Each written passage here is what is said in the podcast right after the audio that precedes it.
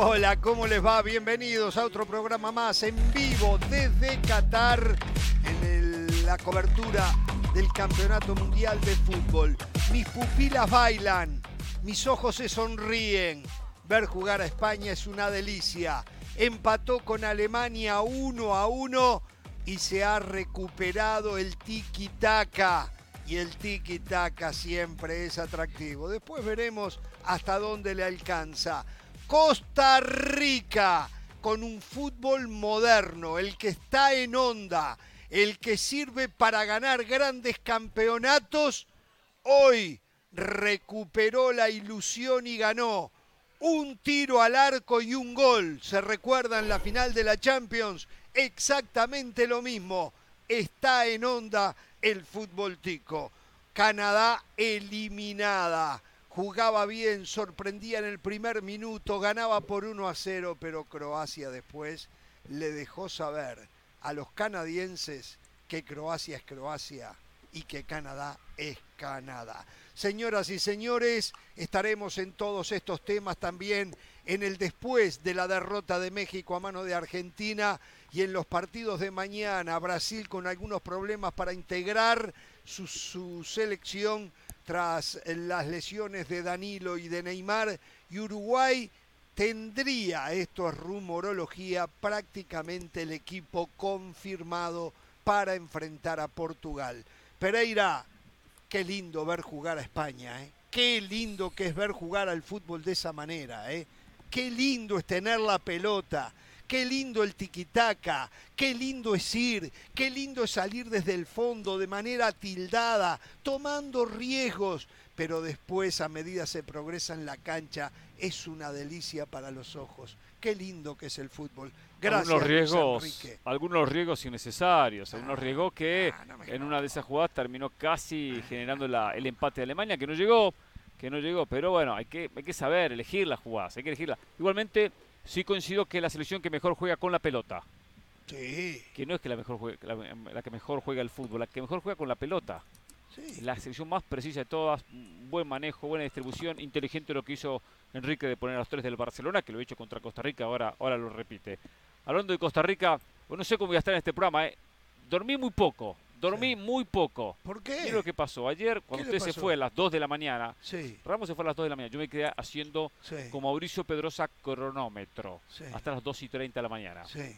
2 y 30 de la mañana, hora de Qatar, de Mauricio Qatar. Pedrosa quería que corrieran al Tata ya mismo, me imagino. Sí, no sé. sí, sí, mandó una lista de errores del Tata, bla, bla, bla. Los mismos errores que, que mencionó en el 2018 po- eh, Por que, que había que Osorio. tenía Osorio y que en el 2014 también con, Con el, con el, el Piojo y el 2010 y la, misma, Esa, la la misma historia. historia. Pero bueno, Eh, eh, lo cierto es que a las dos y media me puse a grabar ese así, punto. Ajá. Terminó 3 de la mañana. Sí, 3 de la mañana. Pues un tipo con tanta energía, tenía tanta energía que me había generado el triunfo de Argentina, sí.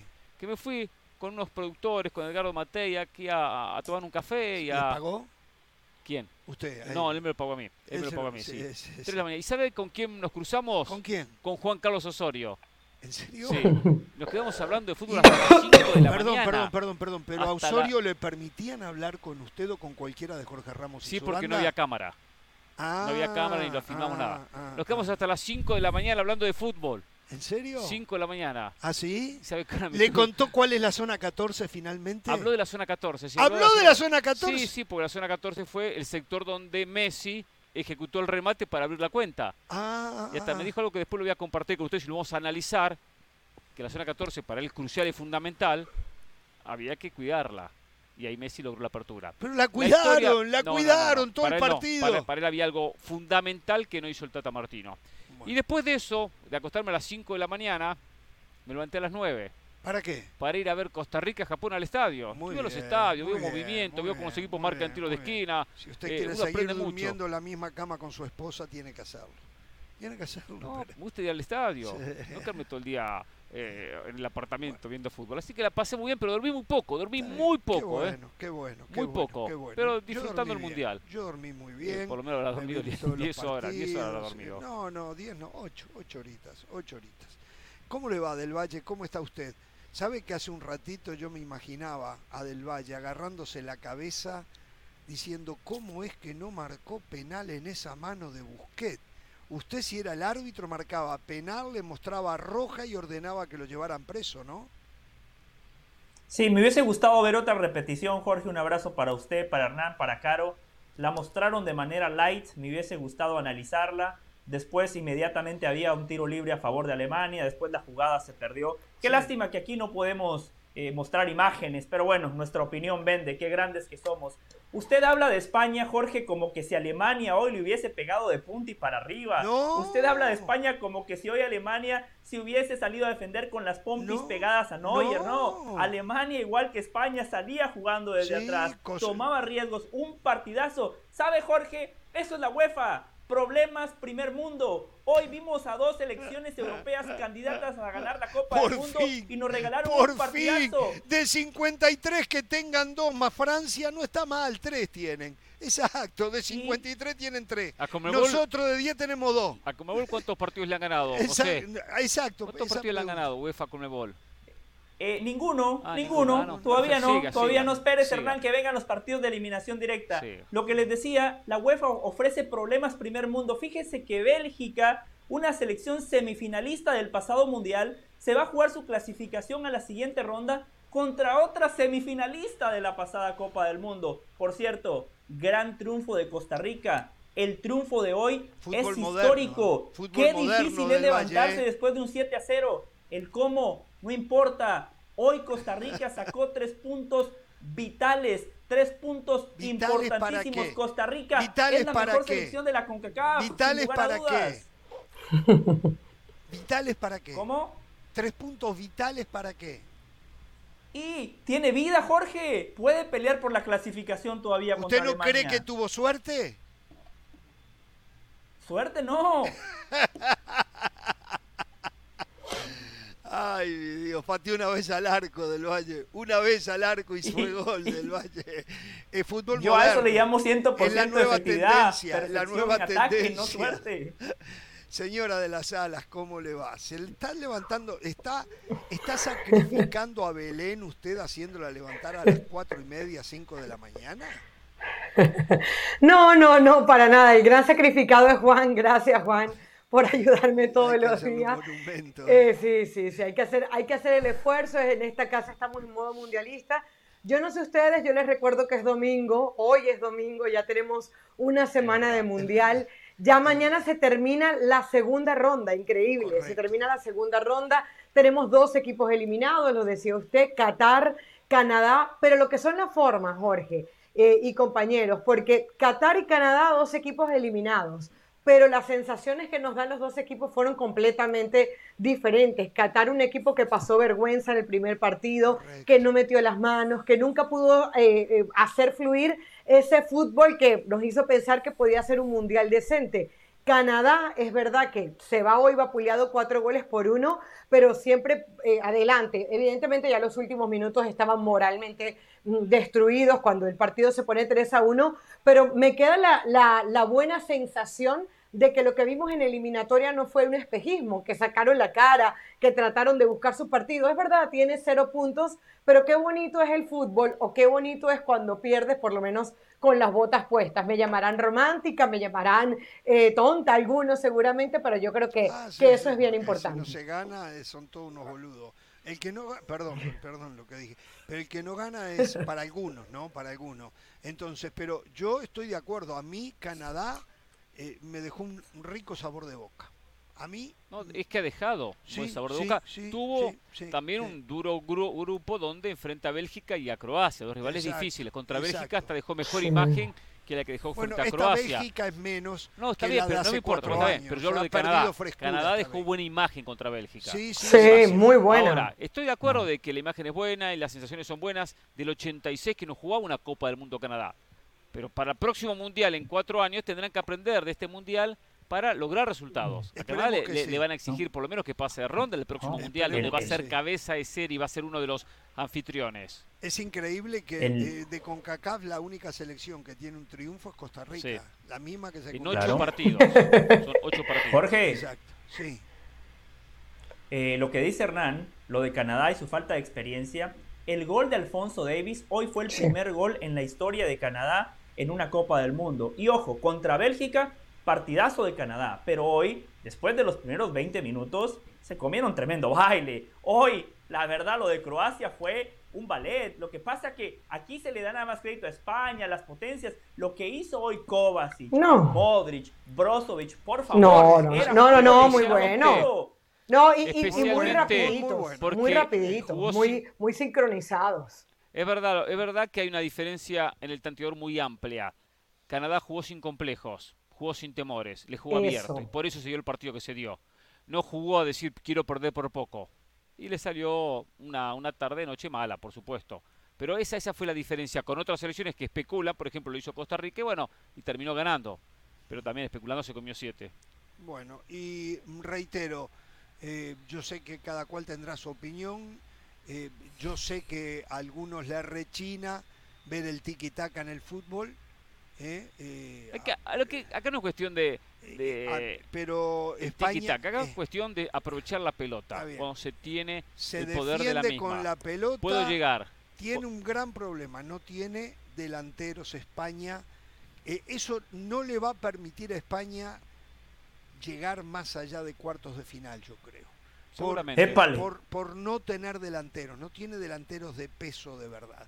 ¿eh? Si Ferran Torres no convence, Morata, bueno, y suplente entró en el segundo tiempo, termina marcando los pocos minutos el gol. Sí, sí, eh, le falta peso en ofensiva, le falta a España. Y después hay una cuestión importante en las Copas del Mundo, que cuando un equipo tiene un sello muy marcado, como es España, que lo, ejecuta, muy bien, ¿eh? juega muy bien a la pelota, ¿eh? juega muy bien con, con el esférico, cuando tiene un estilo muy claro, muy definido, los rivales, sea Brasil, sea Argentina, una Francia, lo van a esperar. Lo van a esperar. Claro. Van a decir, perfecto, manejen la Brasil y, Francia lo matan de contragolpe. Y, y, que vengan. Y así le va a jugar exactamente, claro. claro. Y te meten a Mbappé por un lado, te meten a, con espacios. con espacio. Y, con jugadores de los que hablamos, se puede hacer complicado para España. O sea, tiene que, ser muy contundente. Eh, si España termina primera del grupo y eh, Brasil termina primera del grupo, se cruzan en cuartos. En cuartos y los dos pasan su llave de octavo de final, claro, está. Ahora sí tiene España algo muy bueno, que es la recuperación ante la pérdida. Hay una presión constante. Impresionante. eso es difícil ejecutarlo en una selección. Porque tiene que haber una coordinación de todo el equipo cuando no se puede entrenar tanto la, presión. Eh, tiene que ser mucho entrenamiento. ¿Y qué pasa? Hay, hay mucho desgaste físico en un mundial y encima las selecciones vienen con eh, trabajan un mes, descansan, bueno, no descansan, están con los clubes durante un mes, juegan dos semanas. Es difícil esa continuidad a un estilo de juego como el que tiene Luis Enrique. Y la personalidad de Luis Enrique, la personalidad. y, para hacer esa presión tiene, tiene técnica con... Me está hablando Jorge. Te escucho, te escucho Jorge, te escucho. Solo la personalidad que tiene Luis Enrique dejó afuera a Sergio Ramos y pone a Rodri volante central en el City de zaguero y le está rindiendo notablemente bien. Ese es un técnico, es un técnico con letras mayúsculas, ¿eh? con letras mayúsculas. La escucho, Caro. Eh, lo que quería agregar del tema de Hernán, que de esa presión que habla del equipo español, tiene una combinación muy buena, porque son pocos los equipos que te pueden mantener esa presión, e incluso Alemania hoy se le notó.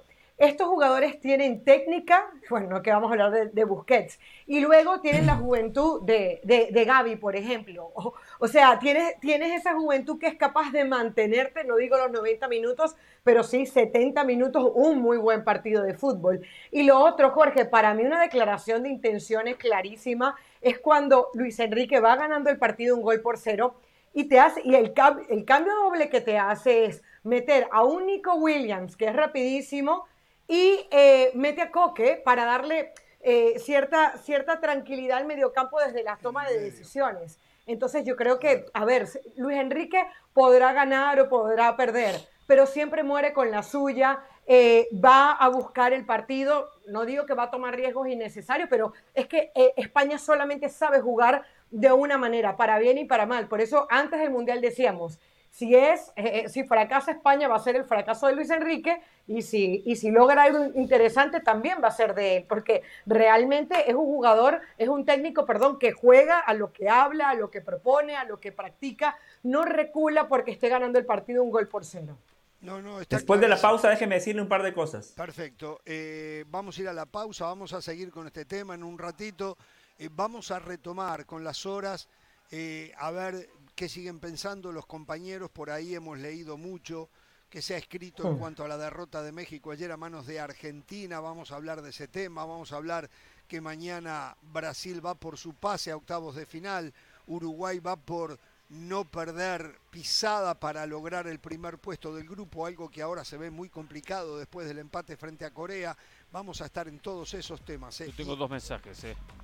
Dos mensajes, no uno, dos. Dos mensajes, sí, sí. Dos mensajes. Uno el que me dio Juan Carlos Osorio. Me dejó un ah. mensaje para todos. ¿Ah, sí? Y otro su mensaje a todos. Vamos a la pausa, volver.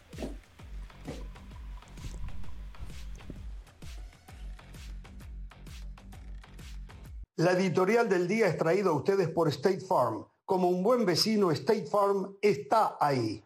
Bien, continuamos en vivo desde Qatar. ¿Sabe que hoy hubo hasta un banderazo de los aficionados uruguayos acá en apoyo a la selección? Qué pena que fue eh, temprano en la tarde, no estábamos al aire todavía, por cierto, hicieron un banderazo también en el hotel donde está concentrado Uruguay y los jugadores bajaron de las habitaciones a saludar a, a unos 400. ¿Cuántos hay? ¿Cuántos uruguayos más o menos?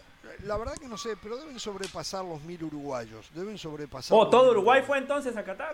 prácticamente, prácticamente. Bueno, Del Valle, usted quería hacer un comentario en lo que estábamos hablando de, de España-Alemania, ¿no?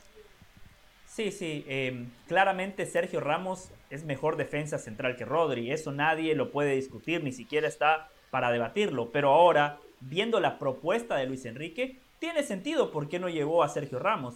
Pone a Rodri, un tipo que es mediocampista, pero con un gran pie, le da la salida limpia. ¿Quién acompaña a Rodri? Laporte, un central que Guardiola lo fichó, ¿por qué? No por su juego aéreo, no porque sea un gran marcador, lo ficha porque es rápido y fundamentalmente porque sabe salir jugando desde atrás. Entonces, el sistema siempre está supeditado a las características que tienen los futbolistas. Y usted como seleccionador nacional se puede dar el lujo de citar aquellos futbolistas que se adapten a lo que usted quiere proponer dentro de la cancha. Lo que ustedes comentaban de España es cierto, no tiene futbolistas de peso, pero yo he notado que e, este es un fenómeno que viene aconteciendo en muchas selecciones. El otro día estaba pensando, a ver, Brasil tuvo que inventarse a Richarlison como falso 9, cuando Brasil ha tenido tremendos jugadores en esa posición. Argentina tiene Lautaro Martínez, lejísimos de ser un Gabriel Omar Batistuta o Crespo o muchos otros. Holanda, Holanda, Vincent Janssen, fracaso en el fútbol mexicano. Luke de Jong, eterno suplente del Barcelona y del Sevilla.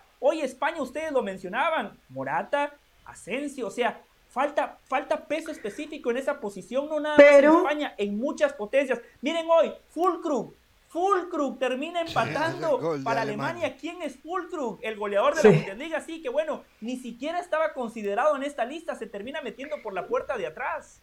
Claro, pero, pero España tiene algo, llega mucho para crear mayores oportunidades de gol. O sea, también es eso, no es que va a tener una morata en 45 minutos. ¿Cuántas puede tener más allá del pase de Jordi Alba, que fue fantástico? O sea, cuando tienes un asistidor como Jordi Alba, siempre es más fácil jugar al fútbol. No, eso no lo discuto, claro, yo hablo de los nombres puntualmente. No, no, no, lo de los nombres es cierto, pero digo, a veces te puedes potenciar, aunque no tengas ese gran nombre, te puedes potenciar porque tiene, mientras la matemática es muy fácil, ¿no? Mientras más veces llegas, más oportunidades tienes de ganar. Bueno, exactamente eso pasa con España, por eso es que digo yo, si el funcionamiento de España sigue siendo ese, probablemente llegue más lejos de lo que esperamos. A ver, hay algo que es increíble, ¿no?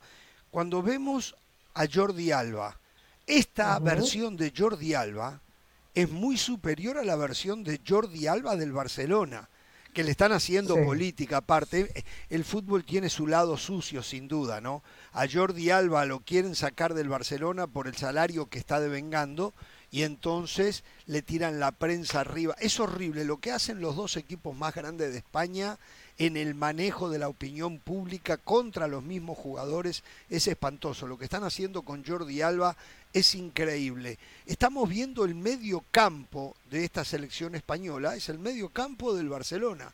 Pero juega mucho mejor en esta selección que en el Barcelona. Busquets es otro jugador acá diferente al del Barcelona. Eh, o sea, qué importancia que adquiere en estos casos la presencia de un técnico, ¿no? Claro. ¿eh? Eso. Esta vez se lo hicimos, usted, usted acá lo discute muchas veces. Yo lo discuto, pero en este caso no, Jordi Alba, es elocuente. La campaña en contra que le han hecho internamente y, también desde y a algunos medios. La están haciendo también. también a busqué. Entonces, desde ahí ya hay un malestar, un malestar interno eh, en el propio futbolista. Pero siempre he dicho que es un lateral que tiene que seguir jugando en el Barcelona, que tiene que seguir siendo titular en el Barcelona, por más que tenga lateral a, a Valdé que puede ocupar la misma posición o por derecha. Es un lateral y es uno de los pocos laterales que tiene tanta culminación en esos metros finales para tomar la decisión de meter el centro, meter el pase atrás, de habilitar a los compañeros, como muy pocos, como muy pocos. Quería decir una cosa de Fulcrum y el, gol de Alemania, como el antiguo estilo alemán, de potencia, potencia, esos nueve que tenía Alemania, tanques, eh, fuertes, grandes, que era el típico fútbol alemán eh, años atrás, no décadas atrás, bueno, me, lo recordé cuando vi casualmente el gol contra España y esa, y esa definición en el 1-1. Bueno, eh, lo cierto es que en cuanto a espectáculo, España está poniendo el mejor espectáculo. Hay versiones para. Me encanta Francia, que es la antítesis de España. Usted está cambiando un poco, pregunto, Usted, eh, digo, porque hace unos días atrás España ninguna posibilidad, España no, no, España no, no cuenta los candidatos, España, hoy venimos a España, escúcheme, lo acá. Escúcheme, escúcheme, o sea, escúcheme. Lo, lo, levantamos. Entonces digo, ¿qué está pasando algo acá? ¿Hay algún cambio? Escucha. Sí, sí. España me encanta cómo juega el fútbol. Lo que insisto, España no le veo posibilidades porque no tiene o sea, jugadores para usted el mundial ya está decidido, ¿eh? Desde ayer ya viene que el mundial está decidido. Usted lleva ya. Esto es fútbol. Esto es fútbol. ¿Cuántos mundiales lleva del 30 hasta la fecha? Esto es fútbol. Esto es fútbol. Pero Una, pero cambiaría a España por Argentina, que te lo tenía de tercero. ¿Cambiaría a España por Argentina? Sí, hoy sí, hoy sí. Hoy sí. Hoy sí. Hoy sí. Hoy. Pero esto Pero es si en cuartos le toca a Brasil, esto es fútbol. Eso, no Yo acá decir ah, este equipo, el otro, piensen en los cruces. No, exacto, después vienen los cruces, después vienen los cruces y allí las cosas se complican. Eh, a mí Argentina me ha decepcionado. Yo lo tenía junto con en, en un tercer lugar con Francia, Brasil y Argentina en ese orden. Argentina me decepcionó inclusive en el triunfo de ayer, dos partidos decepcionados. Si recupera la memoria, volverá a estar allí, volverá a estar por encima de España. ¿Sabe por qué? Porque tiene a Messi. Un equipo que, que pueda jugar tan bien como Argentina lo hizo en la Copa América y en parte de las eliminatorias. Si reaparece esa Argentina, la vuelvo a meter ahí en la trilogía. Lo que pasa, Jorge, que Copa América no es referencia. Ahí no hay selecciones europeas. Otra pero, pero, espere, espere, la Copa América la jugó Ecuador. Pero si fue Arabia Saudita la que le puso el problema, le dio un baile a Países no ningún Bajos. europeo. Sí. Le dio un baile a Países Bajos que Bangal le dijo a Gustavo Alfaro. Bueno, Gust fenómeno, Bangal lo aceptó. Mejor, ¿eh? Lo aceptó. Exacto. lo aceptó. Anote esa del Valle, anote sí. esa de Bangal y Gustavo Alfaro. ¿eh? Anótelo, porque usted Gustavo Alfaro ni habla, ni habla. Pero de Bangal, no, es el fenómeno del fútbol. Vamos a la pausa. Eh, no, lo, no quiero favor, ni escuchar la respuesta. No quiero ni escuchar la respuesta. Vamos a la pausa. No lo. Volvemos. Volvemos. Europa no le ganó a Comebol, ¿eh? No, cero. No ha podido. Cero, tan cero, cero. Mañana vamos a la celeste. ¿eh? Vamos arriba. Para celebrar los precios sorprendentemente bajos de State Farm, te invitamos a disfrutar un nuevo episodio de Jorge Ramos y su banda. Disfrútalo y luego comienza a ahorrar con el seguro de auto de State Farm. Contacta hoy mismo a un agente llamando al 1-800 State Farm. Como un buen vecino, State Farm está ahí. Hola, soy Sebastián Martínez Christensen y esto es Sport Center ahora. Y hablamos del Mundial y específicamente de la selección de Costa Rica que pasó de la humillación tras perder 7-0 con España convertirse en la primera selección representante de la CONCACAF en conseguir un triunfo en esta Copa del Mundo. Venció por 1-0 Japón con gol de Keiser Fuller en el minuto 81 y de esta manera mantiene las esperanzas ticas con vida. Además, el triunfo le da una pequeña mano a Alemania, que había perdido en su debut ante los nipones. Precisamente Costa Rica cierra la acción de grupo ante el seleccionado teutón. Sorpresa en el grupo F, Marruecos derrotó por 2 a 0 al seleccionado de Bélgica, un conjunto de Bélgica que ya había sufrido para derrotar a Canadá 1 a 0, posiblemente hasta mereció perder en su debut. Y de esta manera no pasa por un buen presente con algunos jugadores lesionados, entre ellos Romelo Lukaku, que hoy sumó algunos minutos, pero llegó a este mundial entre algodones con el triunfo. Marruecos se transforma transitoriamente en el líder del grupo F que está abierto. Absolutamente nada definido en el grupo F. Finalizamos hablando de Argentina que viene de vencer a México por 2 a 0 No habían jugado buenos primeros 60 minutos hasta que Lionel Messi frotó la lámpara y tal vez haya sido un gol liberador para el seleccionado argentino que había sido sorpresivamente derrotado por Arabia Saudita en su debut. En las palabras del mediocampista Rodrigo de Paul, es ahora que vamos a empezar a disfrutar el Mundial. Argentina cierra la acción de grupo ante Polonia. De conseguir el triunfo, prácticamente garantizaría el primer lugar en el grupo, evitando a Francia en los octavos de final. Sport Center todos los días, 1 de la mañana, horario del este, 10 de la noche, horario del Pacífico. Esto ha sido Sport Center ahora.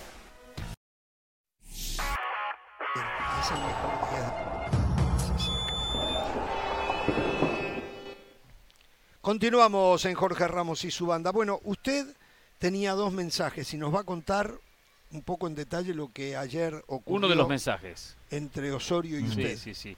Uno de los mensajes que está vinculado con Juan Carlos Osorio, una larga charla de dos horas, estuvimos ayer entre las 3 y las 5 de la uh. mañana, apasionados y todavía que estábamos emocionados. No, no, no, no, no, no, no hablamos de fútbol. Ah, el programa. el programa. Sí, sí, sí, pero no, este tiene, tiene compromisos. Tiene compromisos. Está ocupado en este horario. Dice que algún día quizás venga si le dan permiso. Pero bueno, hablamos de mucho, muchos temas. Voy a, con mi poder de síntesis, ir al grano, al punto. Uno de los temas que abordamos, hablamos hasta del 7 a 0, ¿eh? hasta del 7 a 0. Uno de los temas que oh. abordamos fue el mm. planteamiento de Martino en el partido contra Argentina. ¿Hizo lo correcto Martino o no hizo lo correcto? Bueno, él es muy respetuoso, por supuesto, de Martino, de su manera de ver el fútbol, lo que planteó, bla, bla, bla. Pero para ir al punto hay dos aspectos que él menciona que no lo convencieron que lo voy a poner aquí sobre la mesa para que todos lo, lo analicemos. Uno de los aspectos está ligado con la zona 14. La zona 14, que le hemos dicho, ese sector que está en el medio delante del área, donde Messi ejecutó el remate que consiguió el 1 a 0. Dice, ¿dónde consigue Messi el gol? ¿En qué zona? La zona 14, perfecto, zona 14. ¿Por qué esa zona 14 no tenía el futbolista que México tiene, el banco de suplentes con todas las características para que se posicione en la zona 14? ¿Quién es? Álvarez. Álvarez tenía que jugar ahí, Edson Álvarez, como volante central para estar ocupando ese sector tan peligroso cuando el rival busca un remate similar al de Messi. No creía que era un oportunista. Él me dice que, con Gallardo, con Gallardo o con Herrera, uno de los dos, junto a Chávez, se podían posicionar delante de Edson Álvarez, pero dejar a Álvarez en esa posición para ocupar y evitar eso que Messi terminó logrando y por consiguiente el 1-0 que cambió el partido. Es el primer punto que él pone sobre la mesa que ahí él lo hubiese hecho diferente, lo hubiese hecho de esa manera. Mm, ok, yo no estoy de acuerdo con él. No estoy de acuerdo con él porque por 64 minutos no hizo falta Edson Álvarez. Entonces es un oportunista en decir que por ese momento puntual él hubiese puesto a Edson Álvarez. De nuevo, si no hubiese pasado lo que pasó en ese minuto, el Tata Martino hoy tenía un monumento en todo México. ¿eh? pero ahora no puso a Edson Álvarez. No me gusta, no estoy de acuerdo con eso. Si en el trámite del partido yo hubiese visto que México tenía problemas en la zona 14, donde aparecía siempre solo Messi, y que no anduvo derecho para el arco, entonces yo digo, bueno, tuvo suerte. Me... No, no, Messi fue anodino, fue anulado en la zona 14 con los hombres que puso el Tata Martino. Por lo tanto, sigo pensando que eso es oportunismo. Y, perdón, pero yo creo que lo, que lo que podía hacer Edson lo pudo haber hecho cualquiera de los otros ocho jugadores, porque se ve la foto donde está Messi y se ven ocho jugadores de México defendiendo. Ah, que no lo hicieron bien, los que estaban es otra cosa, pero no creo que yo creo que la diferencia estuvo en el posicionamiento, en la cobertura Messi, no en quién estaba y quién no. Ayer Jorge hizo la pregunta aquí en el programa si Edson Álvarez hubiese cambiado algo y la verdad que no lo sabemos. Yo lo que le decía a Jorge es que sí tiene más oficio, es un jugador más posicional y justamente en esa zona Messi aparece solo. Pero aquí no pasa por Edson Álvarez, aquí pasa porque México estaba mal parado. De los tres mediocampistas, Chávez, mm. Guti y Héctor Herrera estaban más recostados con Di María. Los tres se fueron con Di María. antes, antes de que Di María agarre la pelota, Héctor Herrera tiene claramente referenciado a Messi. Lo tiene referenciado, lo ve dos veces, después lo pierde. Y después hay algo muy puntual. De la línea de cinco, ninguno está haciendo nada. ¿Por qué no dan un paso al frente? Lo que decía Jorge hace dos días. Uno tiene que romper en caso de que se pierdan las marcas. Fue un error creo yo, de un equipo que está mal parado, errores individuales de los futbolistas, que quizá Edson Álvarez perfectamente también hubiese eh, cometido ese error. Eso que dice José, yo casualmente se lo pregunté, porque uno de, la, de los tres futbolistas de esa línea de cinco, o sea, los tres centrales, ¿por qué uno no rompía para buscar tapar ese hueco en el medio? me dice, porque hay un temor, no están acostumbrados a hacer ese movimiento, porque el temor es que le ganan la espalda. Entonces quedan posicionados en esa misma línea y por eso no van a buscar la posición de un volante central. Para él, ese Álvarez tenía que jugar como volante central bien posicionado en ese, en ese, en ese puesto y no hacer el movimiento hacia los costados. Primero a mí me, hizo pensar, hasta le diría que hasta me convenció, porque aparte me dio cantidad de detalles. Después me puse a pensar con el correr de las horas y digo, a ver, ¿cuántas situaciones tuvo México? Perdón, tuvo eh, Argentina, en esa zona. Verdad, no tuvo. Argentina no tuvo. No tuvo. Ninguna. Porque el escalonamiento de la marca de México fue muy bueno. Fue muy bueno. Argentina no le encontraba la vuelta al partido. Y siempre existe el talento individual, por eso los que ganan son los mismos. No pasa solo por planteamientos. Ese fue un punto. El segundo punto que me decía Osorio dice, perfecto, México se le defender, entiendo, se le cuida el punto, a mí no me gusta salir a defender, no lo hubiese hecho, pero perfecto, tomando en cuenta que el empate le venía mejor que, a, Argentina. No, a México le venía mejor porque sumaba dos puntos y ganando la Arabia, sin importar los goles, clasificaba. Está bien, compro eso, dijo Osorio. Y me decía, ¿por qué no contragolpear? ¿Por qué no jugar con la desesperación del rival? ¿Por qué no sacar a Álvarez y a Gallardo por momentos en el partido? ¿Por qué estar tan estacionados en esa línea de 5 y prácticamente olvidarse, exceptuando lo que hacía el Chucky Lozano o Alexis Vega en el frente esa del ataque? Esa se la llevo, esa se la llevo, esa se la llevo. Esa, esa es verdad. Ayer yo le decía, por ejemplo, cuando él pasa a línea de 4, saca a Kevin Álvarez, que es mucho más profundo que Araujo. Sí. Yo hubiese dejado a Kevin Álvarez en lugar de Araujo. Saco a uno de los zagueros, no sé a cuál de los tres que él eligiera cuál. Esa se la llevo. Y Gallardo sí, estaba estaba, jugó en función del rival, en función de Di María, y no hizo algo de lo mejor que tiene, que es aparecer por sorpresa por izquierda. Y si usted tiene tres, como él le comentaba, muchas veces podía sacar a los dos al unísono. Claro. ¿Eh? Porque usted tiene tres todavía y un volante central que se puede, retro, se puede meter entre los tres del fondo y todavía mantener la línea de cuatro y sacarlos por los costados para estirar la defensa argentina. Esa, esa ahí estoy más, muchísimo más de acuerdo en eso. José Carol. Yo, yo también, yo también estoy de acuerdo y creo que Martino también está de acuerdo. Yo creo que era parte del plan de juego, pero no lo pudieron ejecutar porque, ojo, eh, Acuña, Montiel, los dos estaban conscientes de ello. McAllister, ayer estaba viendo el partido de manera más detenida, ¿no? Y McAllister, la verdad que hizo un muy buen partido, eh, muy serio, siempre referenciando las marcas de México. México para lanzar siempre tenía uno o dos futbolistas argentinos presionando, por eso no podían salir. Mm. Ayer, ayer dijimos, a, México le faltó la otra parte del fútbol, que es la ofensiva. La parte defensiva la estaba haciendo bien. Y, no, y de repente hasta no leyó bien el partido, ver la desesperación que tenía Argentina para decir, bueno, aprovechemos este espacio, este huequito, pero también llegábamos a una conclusión. México no fue que no quiso, eh, fue que no pudo. Yo me quedo más con el no pudo que con el no quiso. Por eso es cuando leo, porque he leído no solamente de la gente, eh, del aficionado, que yo creo que muchos están confundidos. Veo colegas eh, tan, tan insistentes en que el Tata Martino y tratando de vender que el Tata se equivocó en todo su planteamiento que me quedo eh, anonadada. Yo, la verdad que ayer analicé, dije, a ver, no puede ser que los cuatro estábamos equivocados y veo que pasan casi 24 horas y estamos en las mismas y la verdad que me alegro porque lo que siento es que estamos viendo el partido de una manera muy objetiva, que capaz lo que nosotros le estamos diciendo a la gente no alivia el dolor que tienen. Pero, pero la verdad es que eh, la culpa de la victoria de ayer de Argentina no fue de Martino. Jorge, le quería hacer un comentario final, perdóneme, voy a ser muy breve. Es que el problema es que es Messi el que te marca ese gol. Si ese gol te lo marca Paredes y bueno, decir, bueno, perdimos la marca, pero no podés dejar solo a Messi. Esto es como en el baloncesto, ¿no? Faltan 23 segundos del partido, los Bulls están a una canasta de ganar. Hay que marcar a Jordan. Y bueno, si Tony Kukoc te define, si Steve Kerr te mete un triple, listo. Chao, vivís con eso, vivís con eso, pero no podés dejar al mejor futbolista del otro equipo que te marque la diferencia, porque el plan de juego de México claramente estaba hecho en torno a Messi. Entonces el mejor, Messi, el número 10, no te puede aparecer solo en esa zona. Ahí, se había producido algo también con Argentina interesante. que Scaloni no ha sido un técnico de demasiados movimientos tácticos eh, durante el partido. Pero ahí pasó a, Guido Rodríguez a la saga central por momentos. Mm. Lisandro jugó por izquierda Para, para tener un volante más, que después lo explicó. Yo después casualmente escuché la conferencia de prensa de Scaloni en la madrugada, eran como las 4 de la mañana.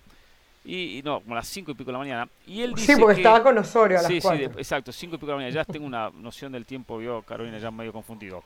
donde dice, teníamos que tener más jugadores en el medio. Por al tener más jugadores en el medio, atraíamos la, la marca de los jugadores mexicanos. Y ahí donde se podía lograr desequilibrar. No que nos ganaran por superioridad numérica con la cantidad de volantes que tenía Martino. Entonces él soltó más a los laterales porque, bueno, Guido se metió entre los centrales. Después entra Enzo Fernández cuando sale Guido Rodríguez. Pero la idea es esa, quedar con menos atrás, con, dos o tres jugadores para poder meter más jugadores en el medio. Y es un poco lo que dicen que México lo atrae. No recuerdo si estaba Molina en ese momento y, el propio Di María atacando sobre la derecha. Está claro, no lo puede marcar, uno tiene que ir dos o tres a marcar. Dos y alguno que hace la cobertura.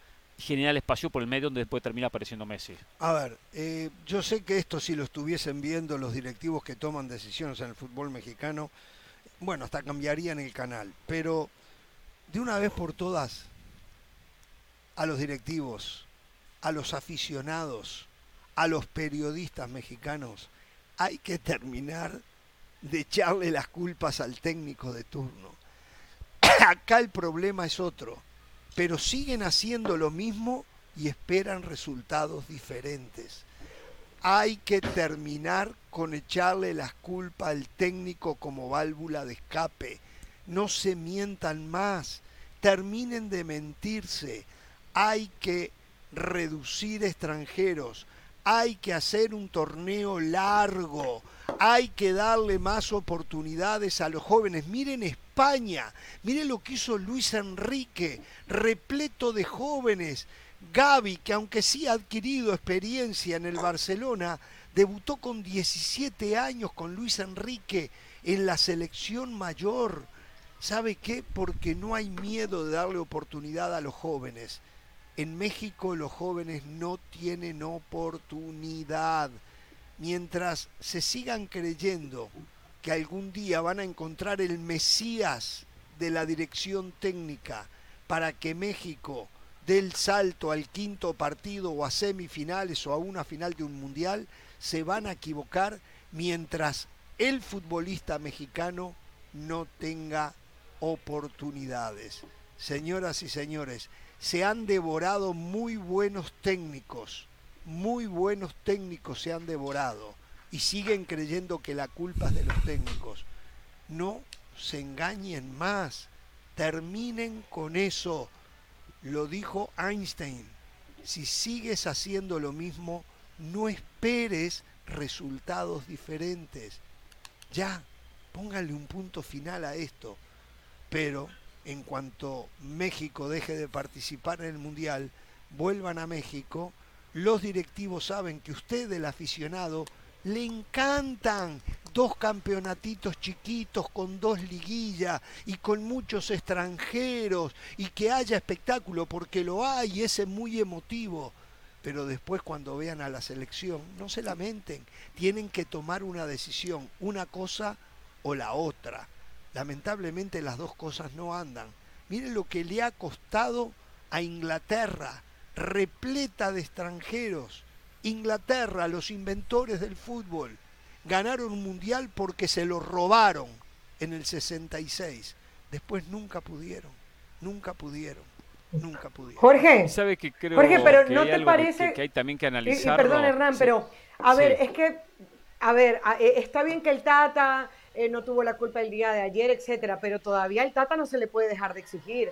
El partido contra Arabia Saudita era el que había que ganar. El Tata también tiene que mostrar sus cartas ofensivas. Eh, no, contra Arabia Saudita es el que tiene que ganar. Porque, el, que, hay que ganar. Digo yo el próximo. El próximo partido. Antes, de tienes, que marcar, tienes que marcar un gol. Tienes que marcar un gol en el mundial. ¿Con quién? ¿Con quién? ¿Con quién? hace goles? ¿Con quién hace goles? Si todos los nueve en México son extranjeros. ¿Con quién hace goles? Bueno, Jorge, pero no puedes llegar hacia el Mundial y no puedes llegar hacia el tercer partido tampoco. O sea, no podemos llegar al Mundial excusando el Tata Martino. No podemos llegar a este no, tercer no, partido yo no lo excuso. excusando el Tata Martino. yo le aguanto que haya perdido ayer ante Argentina, pero eh, para eso trajiste un técnico, para que te busque soluciones. Eh, porque si cada vez que México pierda, vamos a decir la solución que la culpa es que no haya extranjero, la culpa es que no hay liguilla, la culpa es que clasifican 12 de 20, entonces ya, que se entregue México para siempre. Claro, la solución tiene que pasar por tener mejores futbolistas, tener más oportunidades de elección. La, eh, la solución, el técnico no patea, el técnico no entra a la cancha, el técnico de lo que hay elige lo que él cree es lo mejor. Y yo les pregunto a ustedes, ¿dejó afuera a alguien que le diese garantía que todo sería diferente? No, no, yo en este caso, yo estoy de acuerdo con lo que dice Ramos, aunque también entiendo la otra parte de la que dice Carolina. A ver, analicemos lo que decía Ramos recién, que es lo que yo quería comentar. Llegó Laines como una de las apariciones nuevas en el fútbol mexicano. No juega ni en el Braga. No, solamente no juega en el Betty, no juega ni en el Braga. Fue JJ Macías a jugar a, Europa, al Getafe. No jugaba, no podía jugar. Orbelín Pineda no podía jugar en el Celta de Vigo. Se fue a Grecia, perfecto, y es parte del Mundial. Roberto Alvarado parecía que daba el salto, pero el salto lo dio de Cruz Azul a Chivas. De ahí fue el salto, no el salto a Europa. Pulido, un delantero que prometí podía llegar a ser una solución de ataque. Llegó a la MLS, ahí quedó. Y se lesionó. Independientemente también de, algunos temas físicos y otras cuestiones. Pero digo, muchos jugadores que era la generación que hoy tendría que haber dado soluciones a Martino. Ahora, dicho esto, también hay detalles donde el técnico puede potenciar un poco más un plantel o no. Hay pequeños detalles. Y en eso Martino estuvo con lo justo. Porque Martino en partidos importantes, finales con Argentina, no, no cumplió. O sea, en partidos clave, finales con México, tampoco cumplió. Con Argentina, no con, con, no con Argentina. Con Argentina perdió dos finales. Ah, bueno, y en partidos importantes con México, digo, cuando dirigió a Argentina partidos importantes, falló. Cuando dirigió al, a México en partidos finales contra Estados Unidos, falló. O sea, también Martino hay que exigirle un poco más en estos partidos claves. Independientemente del planteo de ayer. Independiente del planteó ayer. a Polonia tenía que ganarle. El rival de México era Polonia y Arabia Saudita, no era Argentina. Que acá lo dijimos. Era Polonia. Fue mejor que Polonia. Fue mejor que Polonia. Pero no le ganó. ¿Sabe por qué no le ganó? Y casi lo pierde. ¿Sabe por qué no le ganó? Porque Henry Martínez le hace un gol al arco iris y aparentemente es el que está en mejores condiciones físicas. ¿Sabe por qué no le ganó?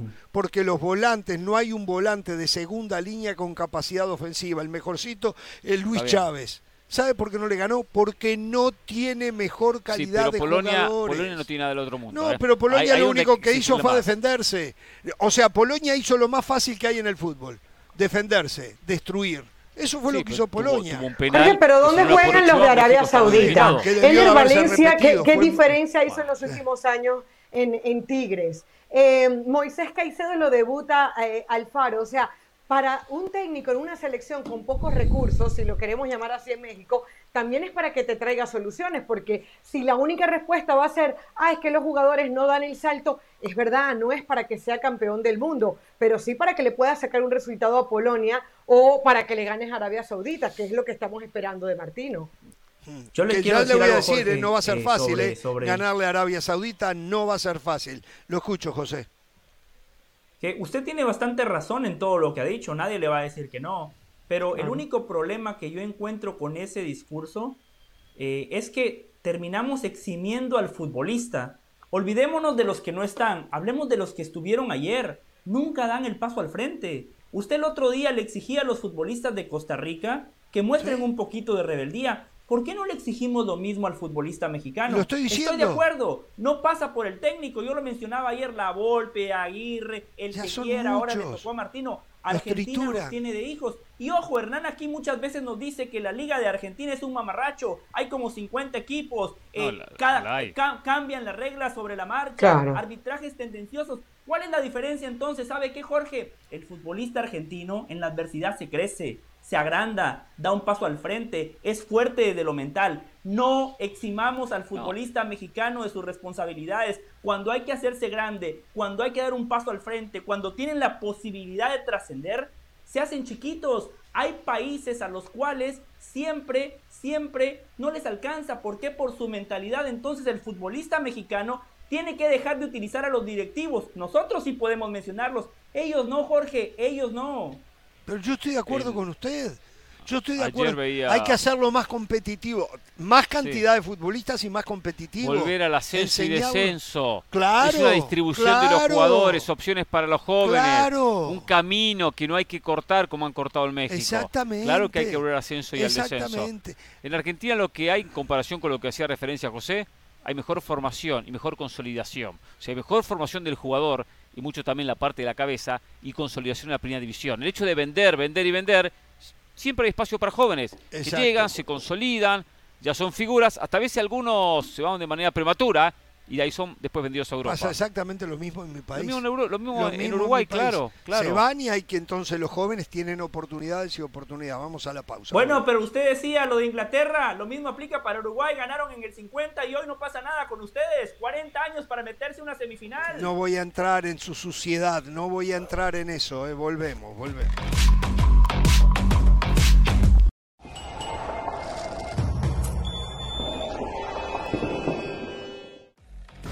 Seguimos en Jorge Ramos y su banda con esta cobertura especial de Qatar. Y ahora nos vamos a ver qué opinan ustedes. ¿Cómo le fue a México? ¿Hizo un gran partido? Víctor dice, cuando juegas para empatar en la mayoría de los casos pierdes. Tengo que estar de acuerdo, Víctor, pero no tenía mucha opción México. ¿eh?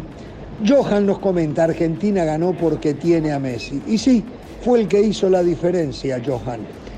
Por otra parte, Oscar piensa que cinco defensas sin delantero es regalar todo al campo rival.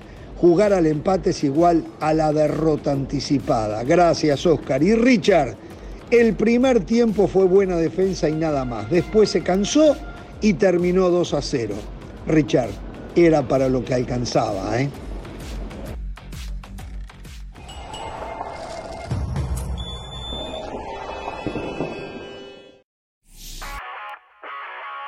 Hola, soy Sebastián Martínez Christensen y esto es Sport Center ahora. Hoy comenzamos hablando del básquetbol de la NBA porque Los Ángeles Lakers vencieron a los San Antonio Spurs y este es un triunfo resonante. Y digo resonante porque no contaron con la presencia de Anthony Davis, fuera por lesión, pero quien sí regresó a la acción fue LeBron James y vaya si lo hizo con bombos y platillos, 39 puntos, 11 rebotes para LeBron James, incluso a esta altura de su carrera sigue mostrando toda su vigencia cuando está saludable y sigue siendo uno de los mejores jugadores del mundo. Hablamos del Mundial y específicamente de la selección de Costa Rica, que pasó de la humillación tras perder 7-0 ante España en su debut a convertirse en la primera selección representante de CONCACAF en conseguir un triunfo en esta Copa del Mundo. Vencieron por 1-0 Japón con gol de Keiser Fuller en el minuto 81, triunfo que mantiene las esperanzas de los ticos más vivas que nunca. Cierran la acción de grupo ante Alemania, quien le dieron una mano con este triunfo porque si el resultado era a favor de Japón hubiese estado complicado el conjunto teutón. Finalizamos hablando de Brasil porque el director técnico Tite, si bien aclara que no es un especialista médico, no pierde las esperanzas con Neymar y Danilo. Neymar y Danilo se perderán los restantes encuentros de la fase de grupos para el seleccionado brasileño, pero en las palabras de Tite piensa que jugarán eventualmente en esta Copa del Mundo. Hay que recordar que el astro brasileño Cafú dijo que incluso si Neymar no puede regresar, aún así considera a Brasil una de las grandes candidatas al título. Por Center, todos los días, 1 de la mañana, horario del este, 10 de la noche, horario del Pacífico, esto es Sport Center ahora.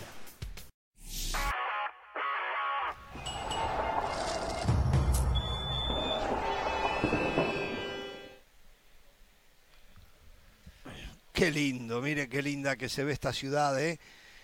Doha, las luces, la, la silueta de la misma, es fantástico. Lo que han hecho en el medio del desierto los cataríes es impresionante. Claro, tienen un respaldo económico impresionante. ¿eh? No hay no hay aficionados. Hoy tuvieron el que es domingo. Los, muchachos eh, mire, ya pasó la, la las doce y media de la noche. Porque hoy es domingo, domingo ah, descansan. Ah, hoy es domingo. El contrato no, es a sábado. El, domingo arranca el día laboral allá. Exacto, acá el domingo es lunes acá. El, claro. el viernes es sábado. Exacto, sí, así es acá. Pero bueno. Eh, Ramos. Sí. Recuerda que tengo un segundo mensaje. ¿Más mensaje? El primero mensaje. Hoy es el día de los mensajes. Bueno, hoy viene a predicar usted. Tómelo como quiera. Hoy viene a predicar usted. ¿Es un predicador usted hoy? de ninguna manera. Simplemente primero compartí con ustedes el mensaje de Juan Carlos Osorio. Está bien, muchas gracias por hacerlo. Perfecto. Esto segundo es un Lástima mensaje. que no lo para que venga acá el programa. Es un mensaje mío a la afición mexicana. Ah, ah suyo. mío a la afición mexicana. A ver, delo. Señores, el Mundial no terminó. Mundial no terminó. Entiendo que Qatar quedó eliminado, entiendo que Canadá quedó eliminada, y entiendo que para el mexicano duele mucho perder ante Argentina. Lo sé, lo sé. Argentina tiene de hijo a México. Y entiendo que como argentino cuando pierdo con Alemania me da bronca. Y uno tiene esa bronca, esa impotencia y esas ganas de revancha en cada partido. Y si me toca perder este mundial con Alemania, voy a decir de nuevo contra Alemania. Nuevamente contra Alemania. Entonces, eso uno lo entiende. Que es un partido especial. Y siempre hubo mucha eh, discusión, mucha bronca entre Argentina y mexicanos, argentinos y mexicanos, muchísima. En la cancha y fuera de la cancha, en hablar lo que pasó en redes sociales porque es vergonzoso. Pero eso es otro capítulo. Mm. Entonces, entiendo la bronca, la desilusión del mexicano, pero el Mundial no terminó. Y esto incluye a toda la afición y a los periodistas. No puede ser mm. Que cuando México tiene una oportunidad de derrotar a Arabia Saudita por una buena diferencia de goles y pasar a los octavos de final, se está hablando quiénes van a reemplazar a Martino en el proceso para el 2026. No puede ser que este mundial no finalizó todavía, ya están pensando quién va a ser el nuevo técnico de México. Y leo en redes sociales la lista de candidatos extranjeros, nacionales. Ya, ya se van a su casa, ya están yendo para el aeropuerto, ya terminó el mundial para México, no, perdieron un partido con Argentina. Queda el partido con Arabia Saudita, que Arabia Saudita no es la gran potencia asiática. Sí, le ganó a Argentina, bueno, perfecto, tuvo un buenos cinco minutos y un gran segundo tiempo le puede ganar. Y hasta Argentina podría darle una mano. Un repaso, en, eh, un repaso en el grupo. A ver, ¿cómo está? Argentina, México tiene que descontar cuatro goles a Polonia, asumiendo que Polonia pierda. Hmm. Si Argentina pierde su partido, México gana, México clasifica. México suma cuatro, Argentina, pierde. Argentina pierde. Algo México que gana. Es, muy difícil que ocurra. No hay otra México que, que ganar. Argentina va con Polonia. Si Argentina empata, Argentina empata y queda con el más uno. Más uno y México tiene que ganar, eso sí, no le queda otra que ganar a México, eso seguro, ¿eh? Tendrá que descontar ese, ese, ese, más uno que tiene Argentina, porque quedaría con la misma diferencia. Total, por lo tanto, México, que hoy está menos dos, tendría que lograr cuatro goles para quedar más dos, superar el más uno. O sea, cuatro goles. Y si Argentina gana, ¿a quién le va a hacer cuatro Si Argentina gana, si Argentina gana el partido, depende por cuántos goles le gana a Polonia. Vamos a suponer que le gane por uno. México tendrá que hacer cuatro goles. Y si le gana por más, tendrá que hacer menos. Tres, dos, o de repente uno si Argentina golea a, Polonia. Por lo tanto, el mexicano hoy tiene que apostar a que Argentina golee a Polonia. Hacerse hincha de Argentina, aunque duela. Mexicano tiene que hacerse hincha de Argentina y esperar que Argentina golee. Y ganar la Arabia Saudita. No es imposible ganar a Arabia Saudita. No, no, no. es imposible. Pero va a ser complicado. no pensemos en el 2026. Va a ser complicado. Arabia Saudita años, es un buen equipo. Cuatro años esperando este mundial y ya está dos partidos y afuera. No está fuera del mundial. Jorge. Sí, lo escucho, José. Eh, la línea entre vender esperanza y vender humo es muy delgada. Este discurso tribunero eh, del señor Hernán Pereira para quedar bien con la diáspora mexicana, eh, con los hijos de Hernán Pereira, con la afición mexicana. Es más, Hernán, tengo un par de amigos mexicanos que les puedo dar el seguro social. Usted lo reclama cuando vengan los taxes y nos repartimos las ganancias. Jorge, para que acontezca el escenario que está proponiendo el señor Hernán Pereira, ya 24 selecciones han jugado dos partidos en esta Copa del Mundo. México y Túnez son las únicas dos selecciones que no han marcado gol. Y México necesita ganar y por una buena diferencia. Y encima necesita que Argentina le gane a Polonia.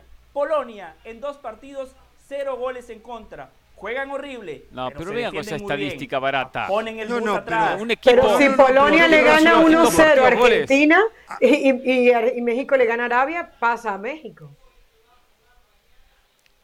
Si gana Argentina, ¿cuánto perdón, Carol? 1-0. No, por un gol de Polonia le gana 1-0. Si Polonia, porque lo que está diciendo es que Polonia juega horrible. Claro. Polonia no le puede ganar a Argentina. si Polonia gana 1-0 o con cualquier resultado, siempre y cuando México gane, pasa México. O sea, no es tan descabellado. Claro. Y Argentina queda fuera. Argentina, si Argentina pierde, queda fuera. Si pierde, queda fuera Argentina. Sí, porque se queda Porque Arabia y México, alguien va a sumar puntos. Alguien va a sumar. pero estamos, estamos pensando en México, no en Argentina en este momento. Estamos pensando en México. No, no, no. A ver, a ver, a ver, a ver, a ver. A ver, saquemos la posibilidad de que Polonia le gane a Argentina. Saquemos a Perfecto. Sí, exacto. Vamos con la realidad. Vamos con, con algo que se, se, acerca a la, realidad. la realidad. Argentina le gana a Polonia, pero le va a ganar por un gol. 2 a 0, dice 2 a 0. Bueno, vamos, 2 a 0, 2 a 0. Por dos goles. Se van a las tarjetas amarillas y rojas. México, México gana 2 a 0. Quedan igual en todo. En todo. Argentina y México. México, no, no, no, no, no. Polonia y México. Ah, Polonia. Argentina le gana a México, perdón, Argentina le gana a Polonia 2 a 0. Sí. México le gana a Arabia 2 a 0. Quedan Polonia y México igualados en puntos. Argentina clasifica, Polonia y México. Polonia y México quedan igualados en puntos, en goles a favor, en goles en contra, eh, en diferencia de gol y en enfrentamiento directo. Al quedar igualados en todos, que antes se desempataba por sorteo, para no desempatar por sorteo se desempata por tarjetas amarillas y rojas. Quien tenga menos tarjetas amarillas y rojas termina clasificando. Bueno, México en este momento Polonia tiene. Ah, eso, le, eso quería averiguar ahora. ¿Seis amarillas tiene México? Y cuatro, tiene Polonia. Ah, bueno, por ahí va ganando Polonia también. Sí. Por ahí. Pero falta el partido. Entonces necesita hacer tres goles México si Argentina, si Argentina hace dos. Ahora, no es imposible. No. Porque yo siempre digo que las goleadas. Las Arabia Saudita es una buena selección. ¿eh? Es una buena selección. Sí, sí, me gusta el técnico. Me gusta el técnico. Arabia Saudita es una buena es una selección. Y, dejó buena imagen. Y está con posibilidades. No, y se juega la clasificación. Se juega la clasificación. Pero tampoco es imposible. Pero México también se juega la clasificación. México también. Eh, yo estoy de acuerdo con eso que dice Pereira. Es que el mundial no se ha terminado para México. En la, a, ver, en, la, en los numeritos, lo que pasa es que, claro, después Arabia le terminó ganando a Argentina y eso era algo que nadie tenía pero en la mente del mexicano, en la mente de nosotros, en la previa, no, no, llegaba México clasificado al último partido contra Arabia Saudita. Lo más seguro era que le tenía que ganar a Arabia Saudita y que iba a perder contra Argentina. El partido contra Argentina era un partido perdible. Lo que pasa es como las formas no han ayudado, porque eh, ahora salió esa foto absurda del Tata Martino medio sonriendo y ponen en tela de juicio lo honesto que puede hacer el Tata Martino, entonces están haciendo un escándalo. Pero estamos esperando el partido que hará que, México tiene que ganar, que es este justamente. Eh, lo que dice Carolina, lo habíamos hablado fuera del aire y yo le decía a Pereira, el en los cálculos de México tenía que estar que el partido frente a Argentina era perdible. De acuerdo, claro. El partido frente a Argentina. Seguimos en el problema que no se le ganó a Polonia. Ahí es donde hoy radica. Claro. No en que perdió ayer con Argentina, en que no le pudo ganar a Polonia. Ahí y se agravó la situación, se agravó la situación con el triunfo de Arabia Saudita y ante Argentina. Exactamente, exactamente. Porque le convenía mejor que Argentina ganara. Ahora, yo le digo una cosa especialmente a Carolina y a José, y a, y a, Jorge. A José no, a Carolina y a Jorge Ramos. Yo estoy vendiendo humo. Yo no vendo humo. No, yo no siento que ¿Es de humo? No, es tan, tan, tan difícil. No, no, Entiendo no sé golpe y la herida. Pregúntaselo a José, que es el que te lo está diciendo. No, no, José no. José ya me dijo que estoy vendiendo humo. Sí, José o que estoy muy cerca, que estoy en la línea de la venta de humo. Esto no es venta de humo. José todas las mañanas cuando hablamos de México toma negatimicina. ¿eh? Y entonces... Eh, ahí lo tenemos, que todo, todo es no, no, no para México. La posibilidad de que se dé lo que dice José también son ciertas. Pero no menos ciertas las que usted dice. No menos ciertas las que usted dice. Pero en la ley de probabilidades, en la ley de probabilidades, está más cerca, México está más cerca del aeropuerto de Doha que de la ronda de octavos de final. Estamos conscientes de ello, ¿no? ¿Por Pero qué? no tan, no, no mucho más cerca, ¿no? ¿Por qué? La, la es ganable el partido con Arabia Saudita y es ganable el partido de Argentina sobre Polonia. ¿Cuántos goles está, José? ¿Cuántos goles está a hablar de los goles. Argentina por encima de Polonia? Entiendo que Argentina no jugó bien el primer partido y primer tiempo con México no Ni jugó ayer bien. tampoco. Pero vamos a analizar que yo hago un análisis que, que, es el siguiente. Argentina estuvo muy ansiosa, nerviosa, llegó un poco, no voy a decir relajada, pero eh, inconscientemente sobró al rival, menospreció al rival, se dio cuenta que lo estaba perdiendo y se presionó. Perfecto, se relajó. Si Argentina juega no al, mejor nivel que mostró, por ejemplo, la finalísima o la Copa América, pero el nivel normal de Argentina, tiene que hacerle cuántos a Polonia. José El Valle, ¿cuántos tiene que hacerle? ¿Dos goles? Sí. Lo que pasa es normal. Posible, no, refuto eso, pero ahora el escenario cambia porque a Polonia el empate le basta, entonces un técnico europeo, una selección europea, si algo tiene, son orden, disciplina, cierran sí, espacios. No se le hace goles. Ahí se complica un poquito más el panorama, Hernán. Yo no digo que no se complique, yo no digo que es un trámite para Argentina. Claro que se puede complicar. Suecia, con un esquema muy similar, en el 2012 eliminó a Argentina con aquel empate, aquel 1 a 1. Pero eh, Argentina tendría que lograr contra Polonia un triunfo dentro de la lógica. Yo sé que el fútbol no es lógico, pero ganarle por dos goles no es imposible. Yo siento y que México el Arabia señor del tiene Valle, que ganar. todo lo que tiene que ver con CONCACAF es negativo. Eh, Discutimos hace un par de noches lo de Estados Unidos frente a Irán, que había hecho un gran negocio en el Claro, empate. contra Inglaterra, Inglaterra. Inglaterra. Negocio. Sin embargo, del Valle no, no fue un gran negocio. Y le damos no las lo fue. causas por qué fue un gran negocio, pero del Valle sigue diciendo que no fue ¿Puedo, un gran- puedo decirle algo, puedo decirle Sí, algo. Ese es el problema que yo tengo aquí en este programa. El señor Jorge Ramos me pinta como que yo tengo algo en contra de la CONCACAF porque No. yo digo la verdad. CONCACAF ha jugado ocho partidos en esta Copa del Mundo. Es verdad. Una sola victoria. Es y fue de Costa Rica que en su primer partido se comió siete contra España. Si usted quiere seguir ganando seguidores en Twitter, si usted quiere seguir No, con la bandera de la CONCACAF, No, del Valle, yo lo único que hago en Twitter, Jorge, yo bloqueo más de lo que gano. Yo bloqueo más de lo que gano. A mí no me inter- Usted sabe más que nadie que a mí no me interesan los seguidores en Twitter. Yo bloqueo. Hoy bloqueé dos o tres, los bloqueé. Hoy los bloqueé. Algunos, y no porque insulten, ¿eh? ya no aguanto ni a los que tienen mala onda. Ya a los que tienen mala onda, ya no los aguanto. Y los bloqueo también. No, no, del Valle. Yo lo- los, los seguidores en Twitter me lo paso por el arco del triunfo. Perfecto, entonces hábleme del concepto. Con CACAF, Sí. ocho partidos, una sola victoria que fue de Costa Rica, que en el primer partido perdió 7 a Está 0 bien, contra España. pero Hábleme cuando hablamos puntualmente, usted está hablando en líneas generales. Hablamos puntualmente de Estados Unidos, las posibilidades son enormes de que avance. Sí. Hablamos de México, no son tan enormes, pero las posibilidades existen de que puede avanzar. 45 a 55.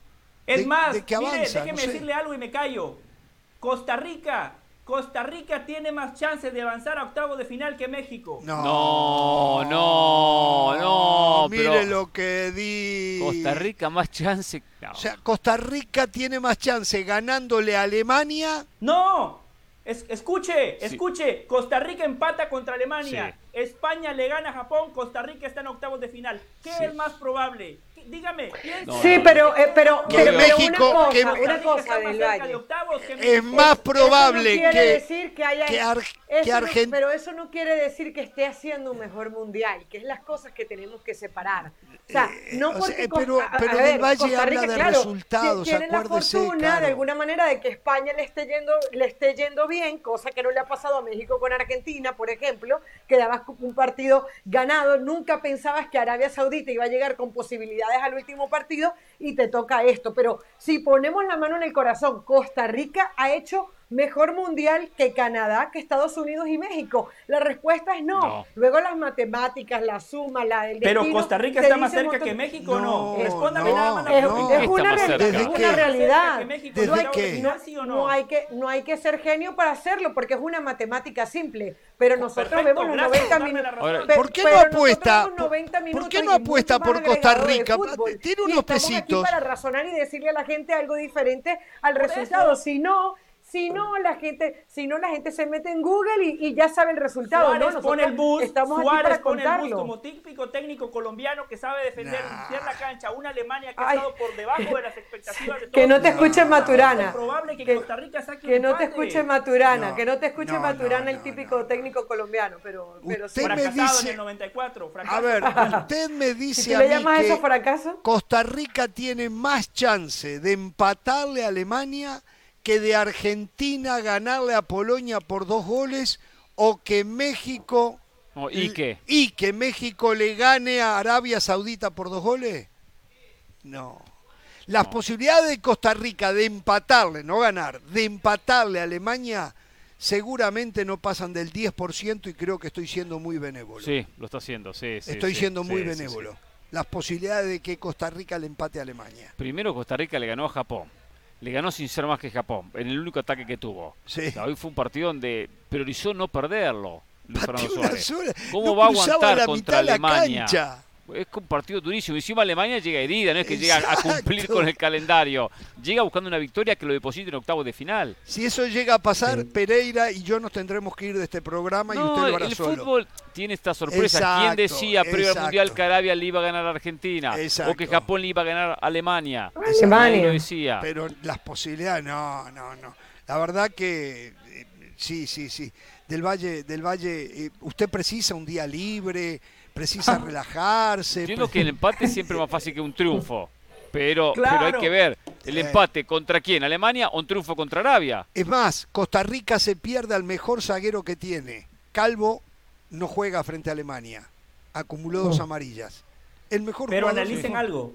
Analicen algo. Costa Rica empate ya no depende de nadie. Es que ustedes tienen que poner en la balanza todo el escenario que hemos discutido. México necesita ganar por una buena diferencia. Bueno, que depende, le gane a Polonia por una buena son diferencia. Eso es es cierto. Depende de que Japón no empate, José. Depende de que Japón no empate. Claro, por eso le dije. O sea, sí depende España de le gana a Japón. Exacto, está bien, por eso, asumiendo que eh, España le gana a Japón. ¿Qué le va a ganar? No, no, no. No, el fútbol no es una matemática. No perfecta. necesariamente. El Mundial nos demostró que aquí no hay constantes. O sea, Japón le gana a Alemania y luego Costa Rica, que le acaban de meter. México está en le- carrera. Todo esto empezó. A, a- Todo esto empezó a Japón. O sea, porque México está en carrera. Estoy de acuerdo con Pereira. ningún Nada por sentado. O sea, no busquemos técnico para el 2026. Bueno, Porque mire si después el llega técnico octavos. para el mire 2026 si tiene después- que ser No, mexicano. no, ese tema no me interesa. Tendremos mucho tiempo para hablarlo. Está bien, después mucho lo tiempo para hablarlo. Mire si llega octavo de final y después Martino elimina a Francia. ¿Sabe cómo cambia todo esto? No, sa- sacan el ¿Sabe? ángel de la independencia ni ponen un monumento de Martino. ¿Usted dijo que México iba a eliminar a Francia? Sí, ¿se acuerda? Exacto. ¿Se acuerda? Yo dije sí, que sí. eso iba a pasar. Va- pero ya no estoy tan seguro. Vamos a la pausa, volvemos.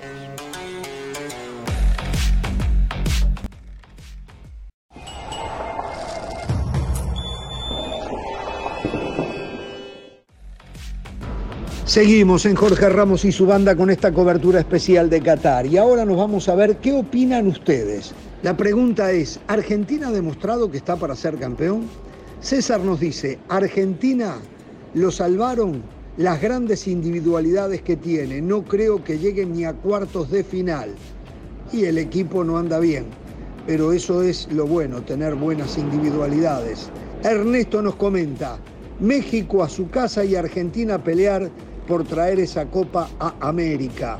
Ojalá que se dé, que sea Argentina, que sea Brasil, que sea Uruguay, que sea Ecuador, que sea quien sea, pero que vuelva a América, Estados Unidos, México, ya Canadá no puede ser, todavía Costa Rica está en carrera. Javier dice, ¿por qué no juega Dybala? Sería mejor opción que De Paul. Son dos cosas diferentes, Javier. De Paul recupera mucho más. Dybala es un generador de fútbol que tiene finalización. Son dos cosas diferentes. Catherine nos comenta, Argentina va a terminar siendo el reír del mundo. No sé por qué, Catherine, pero si eso es su pensamiento, se lo respeto. Muchas gracias por todas sus respuestas. Estaremos leyendo sus mensajes durante todo el Mundial. ¿eh? Únanse al debate mundialista de la banda. Por ahora hacemos una pausa, pero no se muevan que ya volvemos con más aquí en Jorge Ramos y su banda en vivo desde Qatar.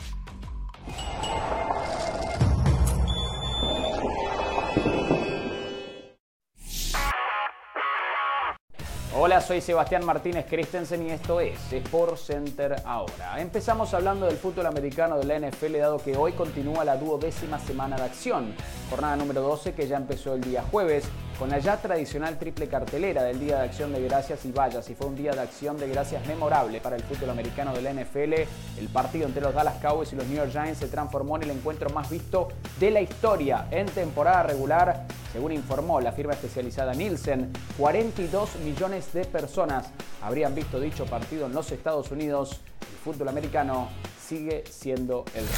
Hablamos de fútbol ahora y del Mundial, específicamente del seleccionado argentino. Lionel Messi anotó el primer gol en el triunfo trabajado y necesitado ante México y es el octavo gol en la carrera de Messi en Copas del Mundo, igualando entonces los números de Guillermo Stabile y de Diego Armando Maradona. Messi ahora solo está en persecución de Gabriel Batistuta, que es el líder de todos los tiempos con 10 goles en mundiales para el seleccionado argentino. Finalizamos hablando del seleccionado de Marruecos, quien hoy dio la sorpresa o una de las sorpresas de este mundial tras vencer por 2 a 0 a Bélgica. A los belgas ya le había costado vencer a Canadá en su debut, un partido en el cual quizás hasta merecieron perder, pero terminaron ganando 1-0.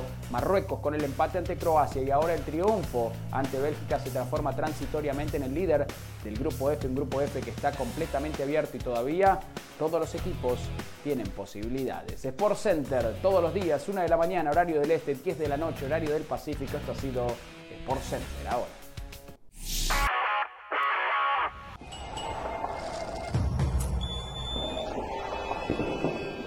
Bien, a ver, mañana hay dos partidos que, son muy atractivos para la audiencia latinoamericana. Uno tiene que ver con el Brasil-Suiza. Ya les vamos a decir, creo que tenemos el 11 de Brasil, Danilo lesionado, Neymar lesionado. Eh, les vamos a contar lo que sabemos. Y el otro partido es eh, Portugal frente a Uruguay.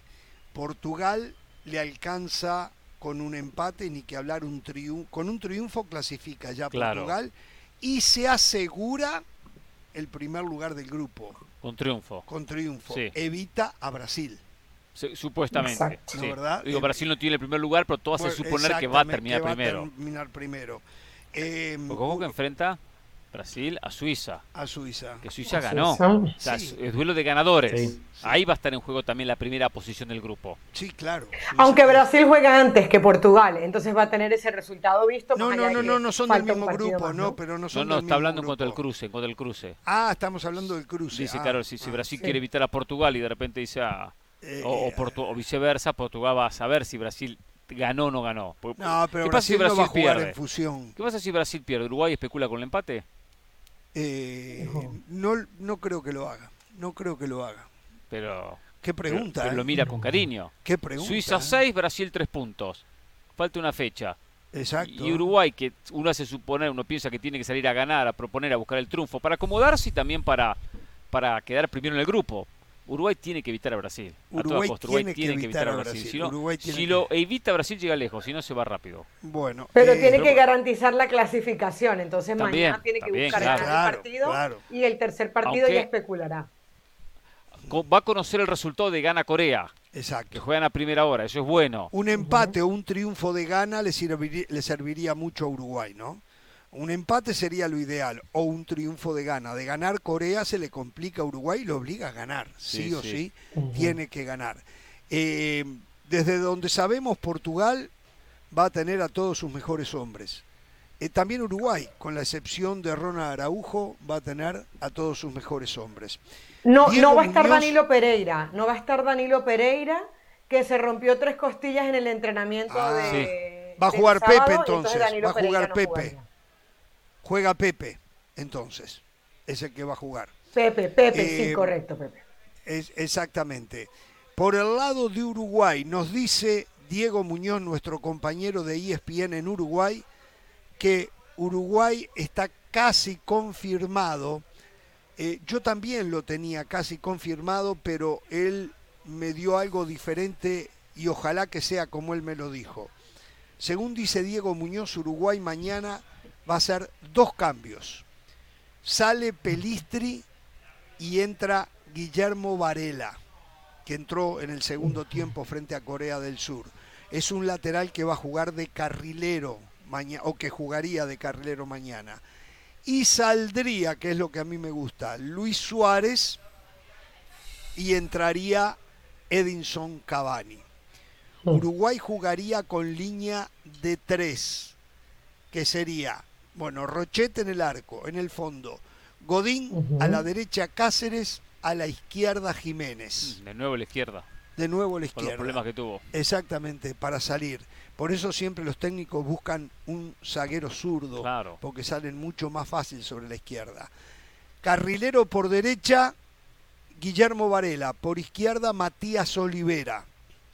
En el medio sector, se supone que Vecino pasará a su lugar más natural, que es la posición de mediocampista de más contención, más defensivo.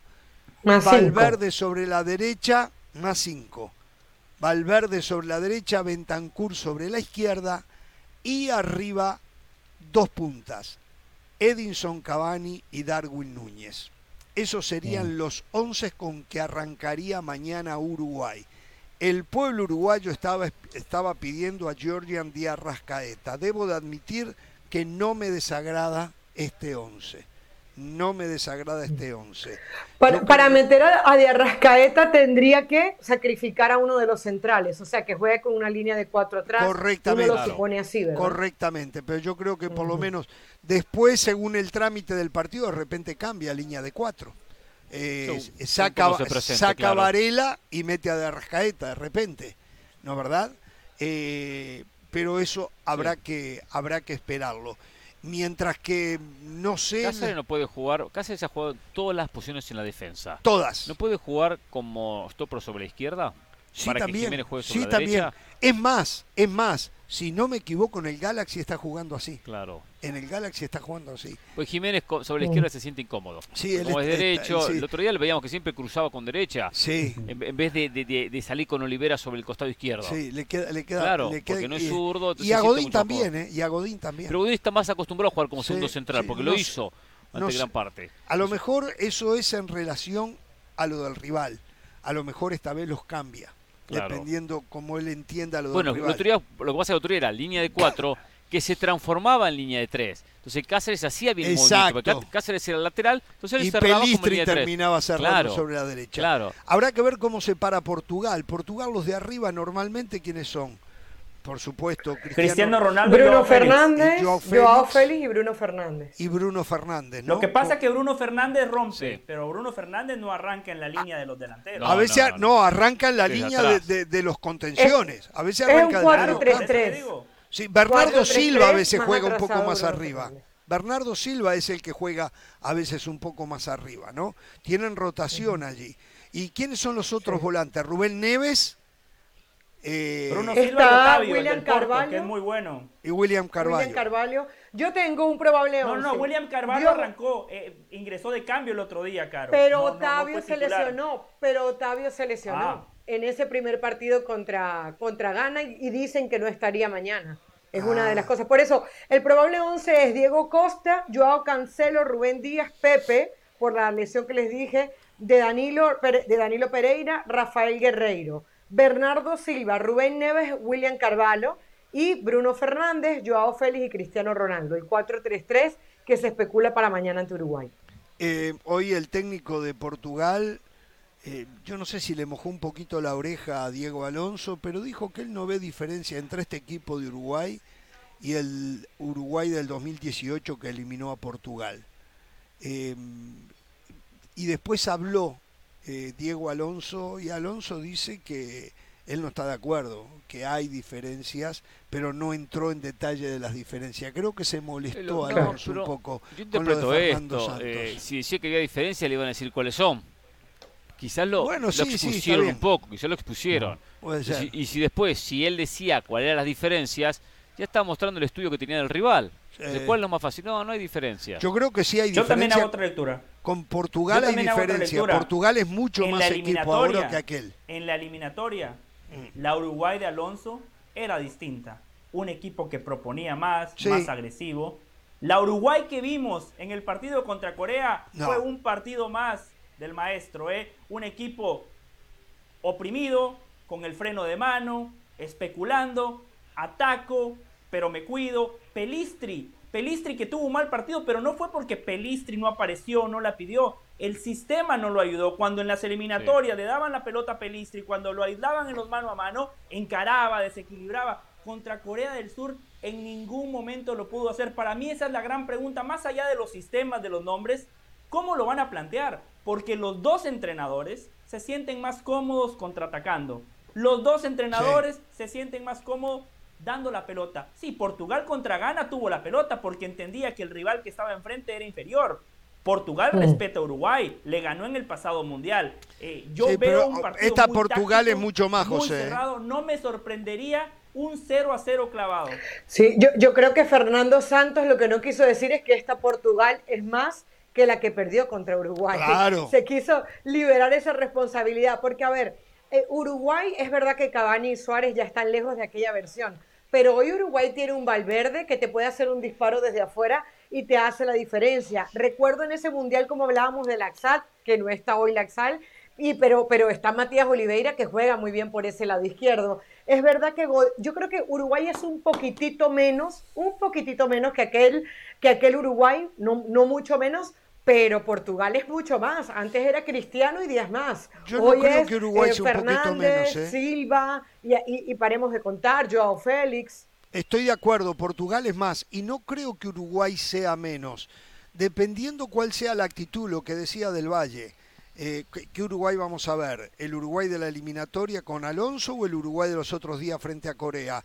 Uruguay, el medio campo de Uruguay hoy es superior al medio campo de entonces. Valverde ni siquiera estaba en la selección cuando aquello. Bentancur sí estaba, no me acuerdo si Vecino jugó. Vecino estaba, sí, no sé si jugó, pero sí estaba Vecino. vecino estaba, sí, pero no me acuerdo si jugó. están más eh, consolidados estos eh, jugadores. estos están más consolidados, excepto el tema es Godín en el fondo y Suárez o Cavani adelante. Yo a Cavani le tengo mucha fe. Yo a Cavani lo físicamente veo que casi no ha tenido merma, pero a ver qué es lo que decide. Y después Núñez hoy eh, está en un nivel muy muy bueno. Los otros días fue de lo mejorcito de Uruguay. Eh, y eso que está siendo sacrificado, porque Núñez tendría que ser el 9-9 de Uruguay. Mire, el, el 11 de Uruguay que usted preguntaba. Sí. Fue con Muslera, hoy cambió el arquero. De, la defensa están casi todos. Jiménez, Godín, Cáceres, el único que falta es Laxal, que lo mencionaba Carolina. En la mitad de la cancha repite Betancourt, repite Vecino. En aquel partido jugaron Nández y Torreira. Y arriba Suárez y Cavani. Es una muy buena base del equipo de hace cuatro años. A ver Portugal, para ver si cambió tanto. Patricio hoy no está jugando. Pepe no está jugando. Repite Guerrero. Va a jugar no está ni Fonte ni Ricardo. Portugal nada más tiene uno de la línea de cuatro. En la mitad de la cancha, Bernardo Silva repite. Y después nada más, porque yo, Mario, William y Andrés Silva no están en este equipo. Y arriba Cristiano Ronaldo.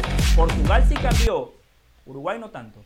Bueno, eh, Vamos a ver, va a ser cerrado. Él dice un 0 a 0 del Valle. No veo, no veo lejos, ¿eh? No veo lejos ese resultado. El, ¿eh? Uruguay de la, de la eliminatoria jugaba con necesidad. El, el Uruguay frente a Corea jugó con temor. jugó con temor. Buen punto. Temor a perder. y esa es la diferencia. Ahora, no puede jugar dos partidos con temor.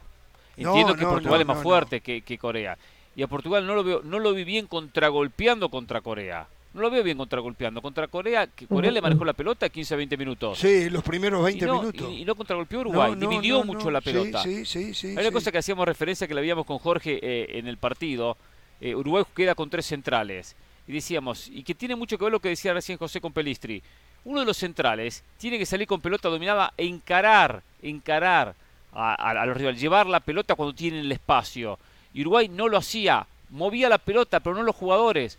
Cuando uno ve muchos equipos hoy, que los centrales quedan con dos atrás. Cuando tengo la pelota, eh, digo, cuando la pelota es mía, los centrales manejan el equipo y uno cubre al otro. Y el resto son opciones de pase. Uruguay quedaba con tres. ¿Por qué eh, mete el freno de mano? Entonces Pelistri tenía que retroceder a, conectarse con Cáceres, no Cáceres llevársela. Desde ahí se notaba que, Diego Alonso le puso el freno de mano. Tiene que soltar. Eh, una cosita, una cosita que no es menor. Hay que tener cuidado con el tema de las tarjetas amarillas. Por ejemplo, Martín Cáceres y Bruno Fernández, si reciben una tarjeta amarilla, se pierden el último partido que puede ser definitivo para ellos. Ya eso Yo creo que Matías Olivera también tiene amarilla. ¿eh? Creo que Matías, Matías Olivera, el lateral izquierdo. Creo que ah, también. No sé, yo tengo a Martín Cáceres, pero voy a rectificarlo de. Y sabe, Jorge, que usted arrancó este segmento preguntando o poniendo en la mesa, ¿no? Que si las declaraciones de Fernando Santos le pudieron haber mojado la oreja a Alonso. Los técnicos tienen que tener mucho cuidado con eso. Lo de Herman, el técnico de Canadá, después de la derrota contra Bélgica, dijo, no, a Croacia le vamos a ganar. El ah, técnico de Croacia utilizó eso para motivar a sus futbolistas. En Croacia la portada de los tabloides era Herman desnudo, desnudo, con la bandera de Croacia en la boca, como que te vamos a tapar la boca. Ojo, porque muchas veces lo único que hace esas declaraciones es darle munición al equipo contrario. Sí, sí, sí, sí, sí. Bueno, vamos a ver, y el otro es Brasil.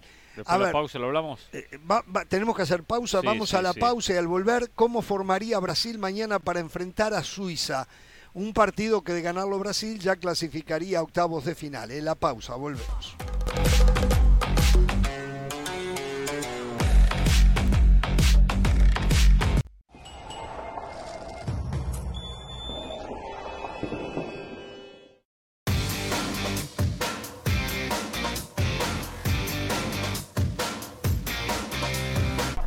A todos, ¿cómo estáis? Aquí estamos, segunda vez que estamos en Albaid, en el estadio de Albaid, que es uno de los estadios seguramente más chulos, más bonitos, a mí me gusta por lo menos, de todo el mundial. En un día en el que dicen que se va a jugar el mejor partido de la fase de grupos a nivel deportivo entre el campeón de 2014 en Brasil, Alemania, y el campeón de 2010 en Sudáfrica, España.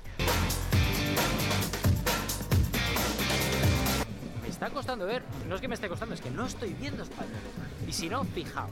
I'm from Palestine. From Palestine? Yeah, from Canada. From Canada? Yes. I'm from Iraq. Iraq. Where are you from? Kuwait. Kuwait. Kuwait. Mi opinión personal es que no pasa nada, ¿vale? Porque así como creo que puede haber aficionados de la India, de Tokio, de Bangladesh, que sean aficionados al Real Madrid, al Barça, al Atlético de Madrid, al Sporting de Gijón, ¿vale? No pasa nada. Pues bueno, esto es algo nuevo, algo nuevo de este mundial. ¿Qué raro? Sí, es raro, es raro. Hola, yo soy Quique Domínguez. Bueno, pues venimos desde Galicia, España representando a nuestro país para mostrar nuestro folclore. En concreto, evidentemente, somos de Pontevedra y nuestro folclore gallego, ¿no? Desde Muñeiras y Jotas hasta lo que sale de nuestra tierra.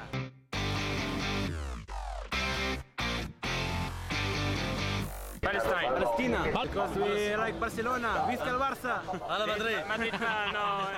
El estadio de Albaid es donde se jugó el partido inaugural. Es una pasada, es una pasada porque es una especie de la típica tienda de campaña del desierto. Es monstruosamente grande.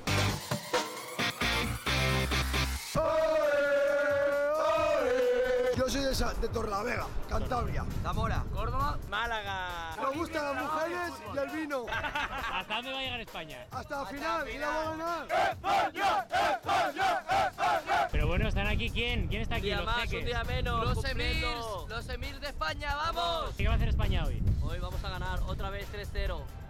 Eh, 2 a 1, digo yo. 3-0. ¿Qué pasa, Adri Contreras? ¿Cómo estás? Pues muy bien, muy contento, con muchas ganas de ver a Españita. ¡Dios! Una predicción para hoy. Hoy creo que se nos va a complicar un poco más y vamos a ganar 3-0. Que me pasa. Los alemanes tienen mejor equipo que Costa Rica, así que 3-0 para Españita. Gol de Ferran Torres. ¡España! ¡España! ¡España! ¡España! De Almería. De Granada. De Granada. Granada. Hombre, los jeques cataríes, jeques granaínos, esto. Es de verdad, ¿eh? Amigos de ESPN Deportes, hemos encontrado finalmente españoles, que era una de las cosas que yo pensaba que no iba a ocurrir nunca. Así que los hemos encontrado y son muy buena gente. Hasta la siguiente.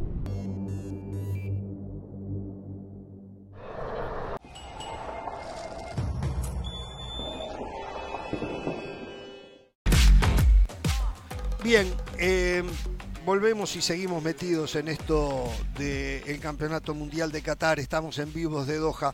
Solo como al pasar algo, hoy eh, la noticia surge en Inglaterra, la ratifica de Bleacher, pero después aparecen desmentidos. Eh, un periódico inglés, creo que The Times, decía Sí. que Lionel Messi estaría prácticamente agregado, arreglado con Inter Miami. Eh, y esto lo replica de Bleacher, que Messi estaría ya prácticamente hecho, que a partir del mes de julio llegaría a la MLS, pasaría a ser por muchísimo el mejor jugador pagado de la liga en Inter Miami. Yo insisto, yo tengo hace rato que dije esto, información que me dice que Luis Suárez va a jugar en el Inter Miami también. No sé cómo van a hacer en el tema del fair play ¿Cuándo? financiero, pero hace también para esta próxima temporada. O sea, hace sentido. Hace sentido. Bueno, se fue, se fue Higuaín. Higuaín se retiró. Ah, está bien, Suárez eh, por desde Higuaín. hace varios meses. Suárez por Higuaín. que lo que quieren es comprarle el paso, el pase, perdón, a Pizarro, que es jugador franquicia, y allí el, el equipo ya tendría los cupos. Ir a, a la MLS para Lionel Messi es retirarse del fútbol. Y Messi no tiene todavía pensado retirarse del fútbol. Eh, va a ser muy importante para su carrera qué pasa en esta Copa del Mundo y qué pasa en la próxima Champions. A partir de ahí él va a analizar si se retira o no se retira. Bueno, o sea, si, o sea, si va a la MLS a- Esta jugar, versión fue negada por otra versión que dice que el entorno de Messi asegura que Messi en estos momentos no ha tomado una determinación, que está metido de eh, alma y cuerpo Bueno, en el Mundial Jorge, y que después recién pues- empezar a pensar. Sí, Es normal que el entorno de Messi diga eso. Claro, ¿Qué van a decir? claro. Confirmar la noticia. Ojo, Claro. lo que dijo Jorge es cierto. Luis Suárez está muy cerca de fichar por el Inter Miami. Se dice que en el verano viene Busquets. ¿Qué es lo que quiere Messi? Divertirse, jugar con sus amigos. Ojo, para mí, para mí él sigue en conversaciones con el Inter Miami. Ahora, el hecho de que esto se haya filtrado, no sé si le va a jugar en contra al Inter Miami, porque Messi lo que menos quiere es que en plena Copa del Mundo, cuando él se está jugando la gloria con sus compañeros, es que aparezcan este tipo de, de distracciones. Yo creo que Messi debe tener congelado cualquier, cualquier conversación. O sea, Messi ahorita no está pensando, si, si, el, si Messi decide ir al Inter de Miami, no necesita tomar esa decisión ahora. Lo puede hacer mucho más adelante porque el Inter de Miami lo, lo esperaría sin ninguna duda. Yo creo que Messi está pensando en el próximo partido porque Argentina no está clasificado. La razón, lo dijimos, por la que Messi se fue al PSG era tratando de cuidarse en parte para la selección argentina. Él no está pensando ahorita en el Inter de Miami ni, ni en nada de eso que no sea la selección. Y ya él dijo que él quería que este era el último mundial también. O sea, ya el tema mundial, selección argentina, me parece que lo va a dejar de lado. Porque, porque claro, porque no sé si llega al 2026. Por eso cree que es su último mundial. Pero si llega, lo juega el 2026. Bueno. no es categórico que sea el último. Brasil. Perdón, la, la MLS aprovecha el mundial para ganar promoción. ¿Y, está mal? ¿Y está mal? y eso está bien. está mal? Como hace muchas veces lo hace el Valle, lo hace usted claro. este Usted no hace promoción todos los días acá de Marcelo Gallardo, de Julián Álvarez, de, de, de Enzo Fernández. Pero Enzo Fernández, lo vengo diciendo. O sea, todo el mundo aprovecha la promoción. Usted no promueve, a, se me antoja así, punto. Es así, punto. Eh, y si la empresa no lo, no lo, promueve, lo promuevo yo. Bien, y aprovecha mi programa que lleva mi nombre para... Eh, el, ¿No tiene razón con Enzo Fernández? Sí, no, no, pero una cosa... Ah, no, le tapé la boca, ¿vio? Paso adelante, Pereira, siempre. A ver, Danilo, lesionado en Brasil, lateral derecho, no juega. Todo indica que no va a ser Dani Alves, que va a ser Militao. Claro. ¿eh? El zaguero del Real Madrid que conoce la posición que ya la ha jugado. Después nos dice, esa línea de cuatro después sigue igual, ¿no? Con Marquinhos, Marquinhos, y Alexandro. En el medio, sí. Alex Casemiro y Fred. Fred entra en lugar de Neymar. Por delante de ellos, Paquetá. Y después, sobre la derecha, Rafinha. Por el medio, Richarlison. Por izquierda, Vinicius Junior. Esos serían mm. los 11 hombres que Tite pondría sobre la cancha para el partido de mañana frente a Suiza. Algo que esto lo voy a decir por mi cuenta. Sí, sí, como todo, ¿no? Dudo mucho, dudo mucho que Neymar vuelva a jugar este mundial y quiero estar equivocado, ¿eh? Quiero estar equivocado. Mm. Pero hoy vi una nueva foto del pie de Neymar. Es realmente terrible como lo tiene. No sé, realmente no sé, terrible como lo tiene. No estoy al lado del médico de Brasil, no, no, no puedo opinar sobre ese tema, ni tampoco venir a decir acá cualquier cosa, por decirla, porque se me, se me antoja decirla y punto. No, no, no, yo no... Yo ¿Estás diciendo que digo, cualquier cosa? O sea, Lo digo, lo digo porque estos años me permiten a mí... Pero Brasil es un equipo... Sin Neymar, sin Neymar, la alineación que da, un muy buen equipo. No un equipazo, no un equipo casual, un buen equipo. va, a sentir la ausencia de Muchísimo, muchísimo. muchísimo. Porque a Rafinha sabemos lo que es. Porque Vinicius sabemos lo que es. Sí. es un muy buen goleador, muy buen delantero, hoy posicionado como nueve. Y el medio no es un medio que asusta. No. Un medio que diga, oh, con este medio Igual es un muy buen equipo, ¿eh? Sí, igual lo es. Por eso dije. Los felicito. Los felicito porque ustedes dos han puesto las cosas en su contexto correcto. Sin Neymar, Brasil deja de ser el gran favorito porque hay mucha gente ingenua que dice, ah, pero Brasil ganó la Copa América sin Neymar. Sí, en una fase de grupos donde enfrentó a Bolivia, a Venezuela y a Perú. se ríe? Y en la próxima no, y después le sacaron a Uruguay y después le sacaron a Uruguay del camino. tendencioso y en la final le volvió a tocar Perú, es decir, en esta Copa América enfrentó nada más a una selección que en esta que está en esta Copa del Mundo. No vendamos humo. Brasil sin Neymar es un equipo bueno, competitivo, pero deja de ser el gran favorito que no sé si lo dijo que en esa semifinal con Argentina también le metieron la mano, un cuarto de final. Sí, lo dije. Ah, sí, pues justo no lo escuché, estaban hablando aquí a la vez, Ramos. Interrumpió para variar, para variar. Pero bueno. Una cosita, hay una, ¿eh? hay, una posibilidad de que no juegue Fred y lo haga Rodrigo, o sea, que sea Lucas Paquetá, Casemiro Rafinha, Rodrigo, Vinicius Jr. y Richarlison. Yo creo que lo, lo importante... Dígalo. No, demasiado ofensivo. Lo dudo. bueno, bueno, bueno. Está obligado cuando está Neymar a hacerlo. acaso sale mañana en un 4-2-3-1. Pero, a ver, Neymar no, yo creo que no le va a hacer falta a Brasil en la fase de grupos. Le puede hacer falta a la hora de la chiquita, porque un jugador que hace la diferencia, por ejemplo, en Francia, es Mbappé. Si, si mañana Francia pierde Mbappé, decimos, ¿Francia es tan favorita? Yo, cre yo creería que no. no entonces creo que, entonces creo que lo de Neymar pasa por ahí, ¿no? Por, a, la, porque, a ver, Neymar no tuvo un, gran partido en el primer juego de Brasil. No, lo, lo, lo, anularon prácticamente. Y sin embargo, Brasil solucionó muy bien ese partido. Entonces creo que le puede hacer falta para el momento de, eh, del mata-mata, ¿no? De los partidos de KO. Bueno.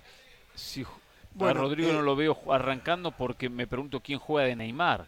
Rodrigo no puede jugar de Neymar, no, el resto no, tampoco. No, ninguno, nadie, de nadie. Ellos puede hacer el trabajo Dentro de ese 4-2 o 4-2-3-1 o, detrás Bueno, de pero Vinicius está por la nadie, izquierda. Nadie, nadie. Bueno, señores, eh, no me molesten mañana, voy a estar muy nervioso todo el día. Lo sé. Eh, pero, pero espero tener una sonrisa a la noche. Eh. Hasta mañana, no tengan temor de ser felices.